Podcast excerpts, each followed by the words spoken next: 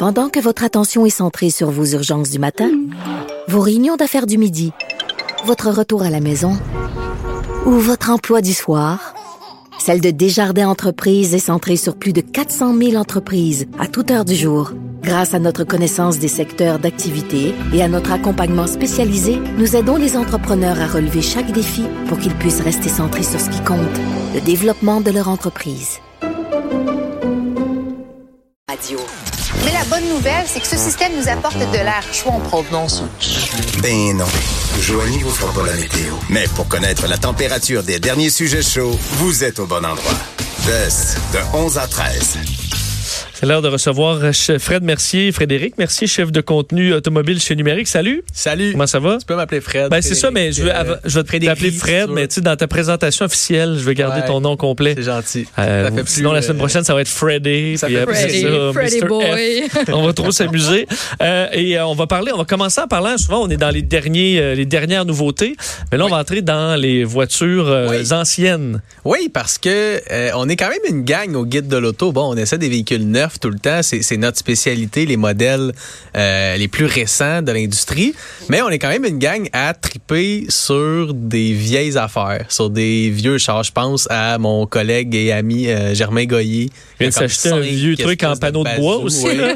un Oldsmobile. La voiture de euh, Clark Griswold. Genre, Ouais. genre, il tripait vraiment sur. Il voulait une station wagon avec du bois à ses côtés, fait qu'il a acheté une station wagon avec du bois à ses côtés. Antoine Joubert aussi, euh, qui qui est un gros tripeur de, de, de vieilles voitures. Puis en fin de semaine, c'est le rassemblement le plus important au Québec. Puis j'ai le goût de même de dire au Canada, euh, pour les tripeux de, de vieilles voitures, c'est ce qu'on appelle le Grand B international. J'adore ce nom-là. Le Grand B Euh, international. Le Grand Prix international, Wow. c'est un rassemblement euh, de, de voitures anciennes qui se déroule, vous l'aurez deviné, à Granby. Granby.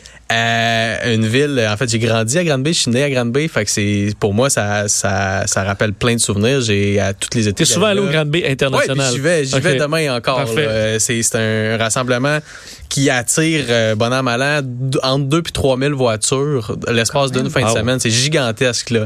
Euh, on, on tourne autour des 30 000 visiteurs à chaque, euh, chaque année depuis quelques années maintenant.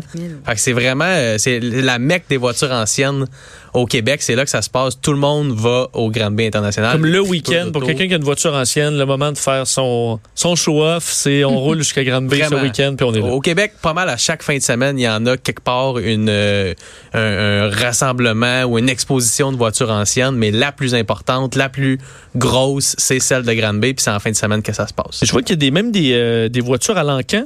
Oui, il y a un encan qui, qui, qui rassemble, je pense, une centaine de voitures. Il y a aussi euh, à l'entrée du stationnement du parc Daniel Johnson, aux abords du ouais. lac Boivin, pour les connaisseurs de Granby. Euh, il y a aussi euh, ce qu'on appelle le corps choral, fait que c'est vraiment un, un stationnement de voitures qui sont à vendre. Fait que toutes les voitures qui sont là, Des voitures euh, anciennes. Il y a un prix dessus. Ancienne, il y en a, ça va, tu sais, ancienne maintenant. Une voiture ancienne, c'est c'est 25 ans et, et plus. Fait que 25 ans, tu sais, c'est 1994, là. C'est une ça. voiture ancienne maintenant. Je voyais même, il y avait. des affaires plus récentes, entre guillemets. Ça rentre pas dans l'ancien, mais tu sais, une Viper 2004, c'est dans le, dans le vintage. Moi, j'appelle ça de la nostalgie récente. Ah, c'est Euh, bon. mais tu sais, 2004, dans 10 ans, cette, cette Viper sera, euh, sera une voiture ancienne. Surtout, c'est de la nostalgie, mettons, pour moi, ou tu sais, quelqu'un qui est dans la jeune trentaine. Oui. C'est une voiture qui était, tu sais, quand t'étais enfant, là. Qui, Ben, qui ça, te rappelle mais- cette époque-là. Comme moi d'ailleurs, tu sais, les, moi, les, les autos anciennes qui me font triper, euh, c'est pas les Mustang des années 60, c'est encore moins les Ford Model Ah. T. C'est des, le genre des japonaises puis des, des allemandes des années 80, 90. Euh, d'ailleurs, demain, moi, j'ai- une voiture ancienne qui est une Porsche 944 1986 que j'amène au show demain parce que je trouve ça toujours le fun de jaser avec les autres propriétaires qui sont là puis de partager ma trouvé une passion pour cette voiture juste pour pouvoir être là? C'est ça. Ou c'est la acheté- tienne, l'ai pas- acheté pour Ok, ça. tu l'as Non, non, acheté. non, c'est vraiment la mienne. OK, OK, OK. C'est, mettons, ta voiture ancienne de rêve, ce serait laquelle? Aïe, aïe, aïe. Euh, quand j'étais plus. Ce serait une 911, je pense. Une Porsche 911 des années euh, 80.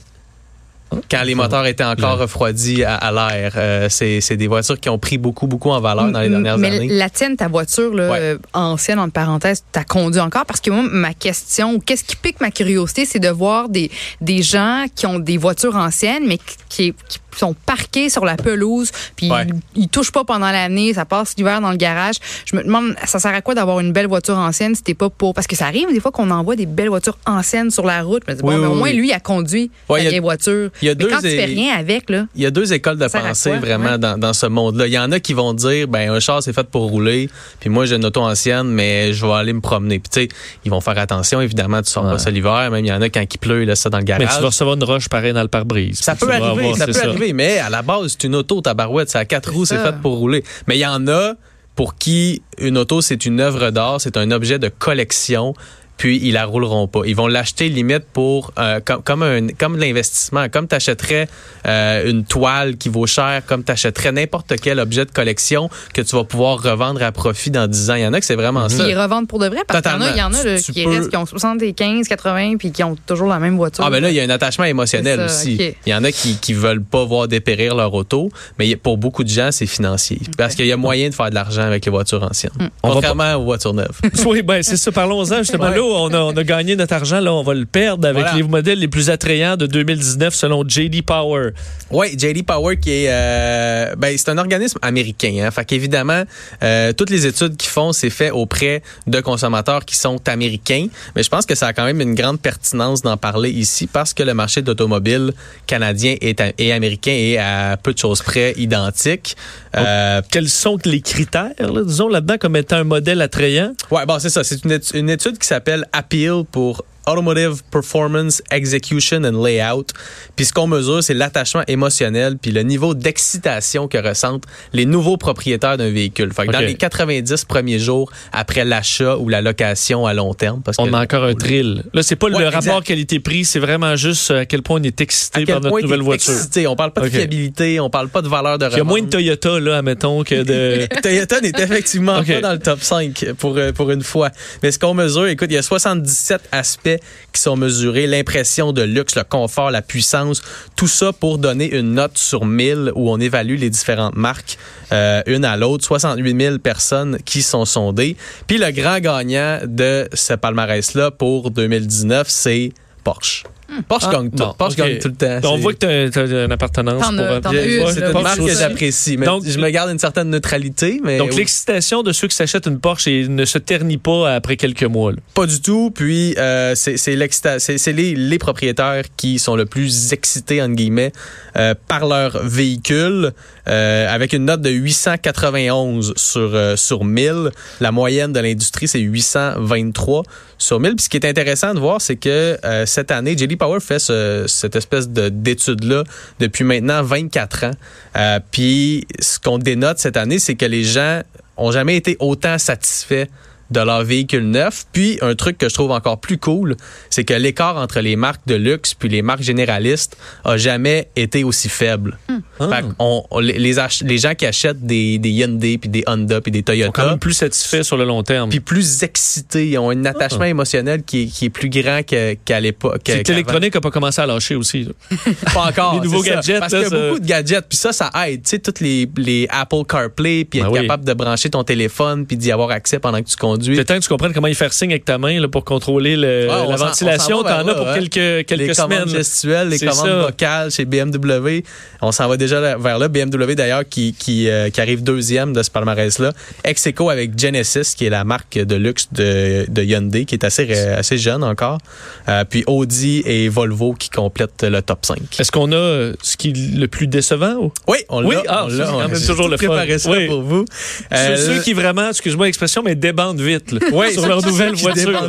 Les acheteurs de Mitsubishi débandent très, très, Ah, très vite. Euh, avec euh, un- une note pour Mitsubishi de 773 sur 1000. Je rappelle que la moyenne de l'industrie est quand même à 823. C'est loin. Euh, ouais, ouais, ça, c'est vraiment les pires. Après ça, on a Buick, Subaru, Mazda et, et Nissan.